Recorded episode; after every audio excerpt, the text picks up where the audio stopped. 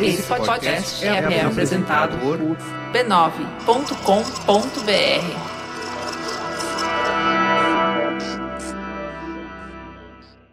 Esse podcast é uma colaboração B9 e Timbuktu Labs. Bem-vindas ao Histórias de Ninar para Garotas Rebeldes. Uma apresentação de Bradesco. Pensar para frente é bancar a mudança. Esse podcast é realizado em parceria com a Timbuktu Labs e é baseado na série de livros Histórias de Ninar para Garotas Rebeldes. Best-sellers que contam a vida e as aventuras de 100 mulheres heróicas do mundo todo e inspiram milhões de garotas a sonhar maior, desejar mais e lutar melhor. Quem conta a história de hoje é Poliana Okimoto. Era uma vez uma nadadora chamada Yusra. Ela morava em Damasco, na Síria. Yusra nem sempre foi nadadora. Quando era pequena, morria de medo de entrar na piscina. Enquanto outras crianças nadavam, ela ficava na beira do lado mais fundo, olhando a água. Mal enxergava o fundo. E quando pensava em mergulhar a cabeça, seu coração disparava mas a piscina não a deixava só com medo, também a deixava com vontade. Aí, de pouco em pouco, começou a enfrentar a água. Molhou os pés, tentou boiar, mergulhou a cabeça, só por um segundinho, até que de repente estava nadando. Não só nadando, mas competindo o pai de Yusra foi treinador dela e da irmã. E Yusra começou a ganhar uma competição atrás da outra. Nem se lembrava de como era ter medo da água. A piscina tinha virado seu lugar preferido, porque lá se sentia transportada para outro mundo. Quando mergulhava,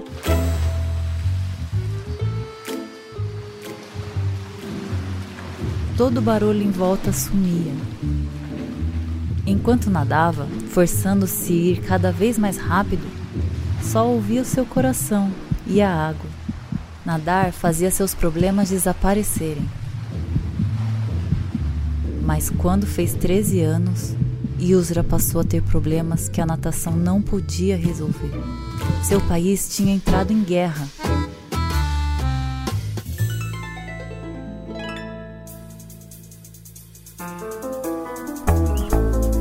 Eu sou Poliana Okimoto e este é o Histórias de Ninar para Garotas Rebeldes, um podcast com histórias de mulheres extraordinárias que nos inspiram. Esta semana, Yusra Mardini. Muitos sírios queriam que seu país fosse uma democracia, mas o presidente, Assad, queria outra coisa. Por isso, houve grandes protestos. As pessoas se reuniram nas ruas e disseram o que pensavam e o governo atirou neles. Pessoas corajosas protestaram mais e a violência piorou. Quando Yusra fez 13 anos, o conflito entre os manifestantes e o governo tinha se tornado uma guerra civil. Formaram-se vários grupos rebeldes pelo país, que começaram a brigar com o governo pelo controle das cidades. Todo dia, Yusra, sua mãe, seu pai e duas irmãs ouviam notícias ruins. Tinha muita gente sendo morta, não só manifestantes rebeldes e soldados do governo, mas pessoas comuns também. No primeiro ano, eles ficaram a salvo em um subúrbio de Damasco, capital da Síria. Mas depois, o conflito chegou aos limites da cidade. Yusra e seus vizinhos começaram a ouvir metralhadoras e explosivos. Em poucos meses, a guerra chegou ao centro de Damasco. Um dia, Yusra e o pai estavam indo a pé ao ginásio da cidade para ela treinar na piscina. Quando chegaram, deram de cara com imensos buracos no telhado e a piscina coberta de entulho e poeira. O centro de treinamento de Yusra havia sido bombardeado ela não tinha mais onde nadar. E em pouco tempo quase não havia lugares seguros na cidade. Balas e estilhaços voavam pelas ruas a qualquer hora do dia. E havia tanques de guerras imensos andando pelos bairros residenciais. Yusra e a família passavam o tempo todo com medo. Com 14 anos, Yusra só via uma saída. Precisavam sair dali. Era perigoso, mas ficar também era. E que tipo de vida era aquele?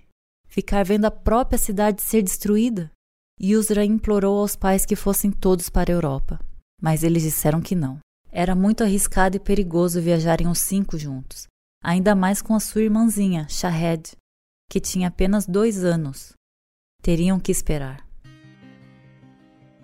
Aí os bombardeios chegaram ao bairro deles, e a casa em que moravam foi destruída.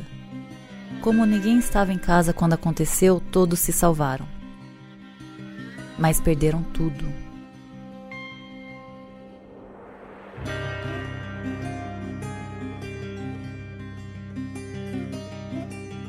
A mãe de Yusra teve uma ideia e disse, com olhos cheios de lágrimas: Dois primos de Yusra estavam planejando fazer a viagem longa e perigosa para a Europa e tinham se oferecido para levar Yusra e sua irmã mais velha, Sara. Não dava para saber quando os pais e o resto da família conseguiriam se juntar a elas, mas pelo menos por enquanto, as meninas ficariam a salvo. A viagem era perigosa, mas continuar em Damasco era ainda pior. A ideia era ir para Berlim, na Alemanha onde muitos outros imigrantes sírios tinham ido. Provavelmente seriam bem-vindos pela comunidade lá. E Yusra torcia. Talvez pudesse voltar a nadar lá. Tinha ouvido dizer que a Alemanha tinha muitos bons nadadores. No dia de ir embora, Yusra abraçou e se despediu dos pais e da irmãzinha. Foi difícil não engasgar com as lágrimas. Saiu de Damasco levando muito pouco: um celular, algumas roupas e um pouco de dinheiro para pagar os atravessadores que ajudariam ela e Sara a cruzar a fronteira, porque os refugiados da Síria não eram bem-vindos em vários países vizinhos. Saíram com uns primos e um grupo de refugiados. Primeiro, tomaram um avião para Beirute, no Líbano, e depois para Istambul, na Turquia. A cada passo do caminho, tinham medo de serem pegos pela polícia, que certamente os mandariam de volta para a Síria. De Istambul foram para o sul, para a parte do litoral da Turquia, mais próxima da ilha grega de Lesbos. Ali encontraram os atravessadores, que haviam combinado de ajudá-los por dinheiro. Estavam prestes a embarcar na parte mais perigosa da viagem de barco. Yusra e Sara se esconderam com o resto do grupo, atrás das árvores, perto da praia, e ficaram esperando os atravessadores dizerem que eram seguros saírem. Precisavam de maré baixa e evitar a guarda costeira turca. Finalmente chegou a hora. Os atravessadores chegaram num barco minúsculo, embarcaram o grupo, os conduziram para o mar com o motorzinho zumbindo. Mas mal haviam saído e foram vistos pela guarda costeira turca, que mandou eles de volta à costa. Yusra sentiu uma coisa esquisita na barriga. Pareciam borboletas voando, mas não eram borboletas boas. Ia ser mais difícil do que haviam pensado. Resolveram tentar de novo, assim que o sol se pusesse. Provavelmente teriam mais chances quando estivesse escuro. Quando o motor do barquinho foi ligado, todos ficaram em silêncio. E muito lentamente viram a costa turca se afastar. As árvores onde tinham se escondido por vários dias foram ficando cada vez menores na medida em que se afastavam pelo mar Mediterrâneo. Mas 20 minutos depois de terem saído, o motor do barquinho zumbiu um pouco mais alto. Gemeu como se estivesse se esforçando demais e engasgou.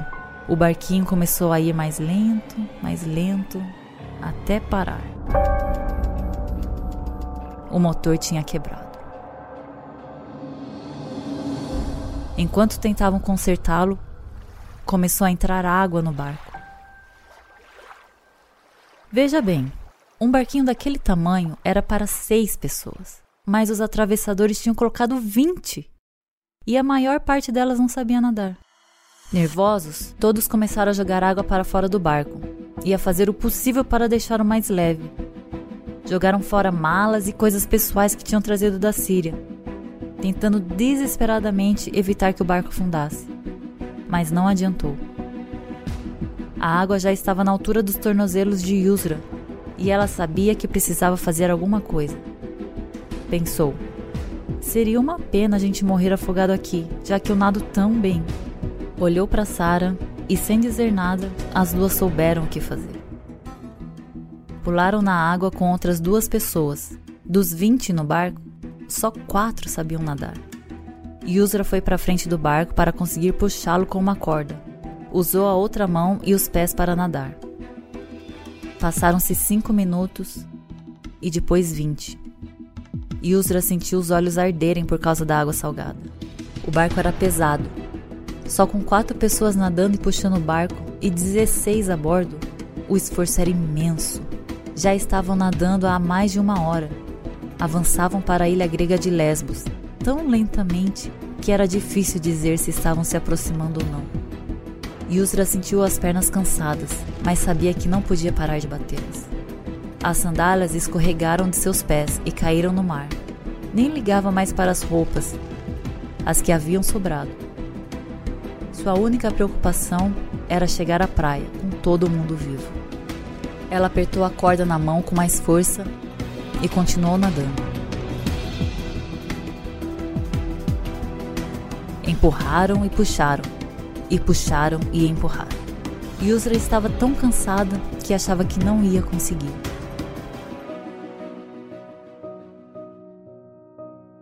Será que iam morrer ali? Será que voltariam a ver os pais e a irmãzinha? Ela teve vontade de chorar, mas não chorou, porque quando erguia os olhos para o barco, via que um dos meninos do grupo estava olhando a nadar. Ele só tinha seis anos, não muito mais que sua irmãzinha. Então ela forçou um sorriso e tentou fazê-lo rir. Não queria que ele achasse que iam morrer ali, mesmo que talvez fosse. Agora, a mão de Yusra estava esfolada de segurar a corda, e os pés dormentes por causa da água fria. Os olhos continuavam ardendo e os lábios estavam rachados por causa do sal mas ela continuou nadando. De repente, Yusra teve certeza de que não estava imaginando coisas. A praia estava se aproximando. Iam conseguir! Yusra, Sara e os outros dois nadadores puxaram o barco para a praia e caíram na areia, exaustos. Tinham nadado por três horas e meia. Haviam se salvado e há mais 16 outros refugiados tinham conseguido. Viajaram para o norte, cruzando fronteiras como podiam. Depois de atravessarem a Sérvia a pé, se esconderam em um milharal por muitas horas, esperando o momento certo de passarem pela fronteira da Hungria. Finalmente, no meio da noite, conseguiram cruzar correndo. Não muito tempo depois de terem passado pela fronteira, a polícia húngara os capturou e os levou para o campo de refugiados. No caminho, Yusra e Sara se olharam e começaram a rir. Quando os policiais perguntaram o que era tão engraçado, elas riram ainda mais. Yusra pensou em silêncio. A gente ia morrer no mar e agora vocês acham que vamos ter medo de vocês? É claro que quando chegaram ao campo de refugiados, deram um jeito de fugir o mais rápido possível. Nada seria capaz de detê-las. Ainda não haviam chegado ao seu destino final.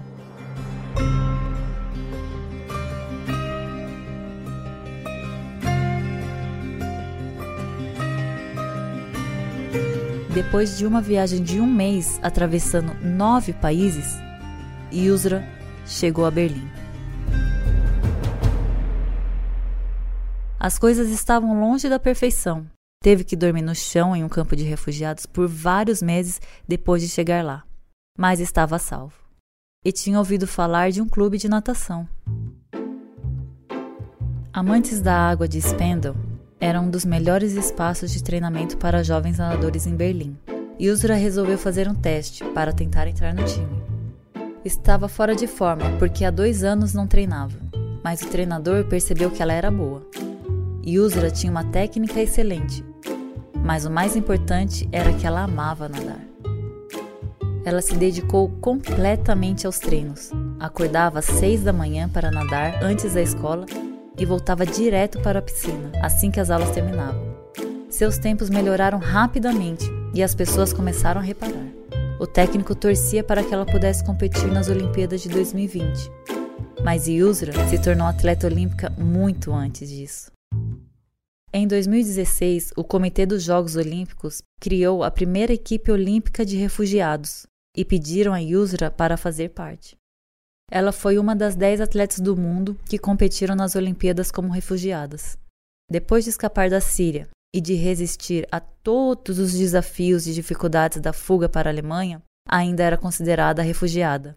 Uma menina sem país, mas agora era uma atleta olímpica, cheia de orgulho.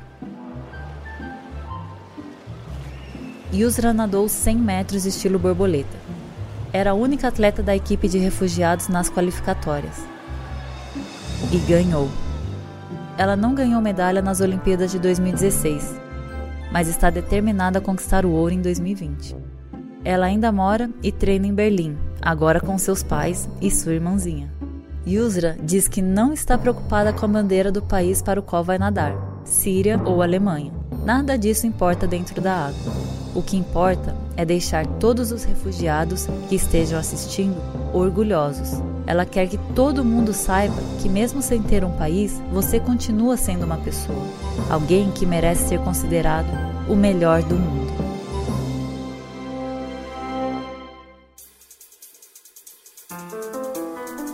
Oi, eu sou a Clara, de São Paulo. O episódio de hoje foi apresentado pela primeira brasileira medalhista olímpica em natação, Poliana Okimoto. Este podcast foi produzido por B9 e é baseado na série de livros Histórias de Ninar para Garotas Rebeldes, publicada no Brasil pela VR Editora. Escritos por Helena Faville e Francesca Cavallo. Coordenação: Juva Lauer. Edição: Robson Bravo. Sound design e trilha sonora original: Eletra Barbiati. Tradução e adaptação para português: Juliana Egebe. Produção: Anne Zanetti. Se você gostou, compartilhe com seus amigos.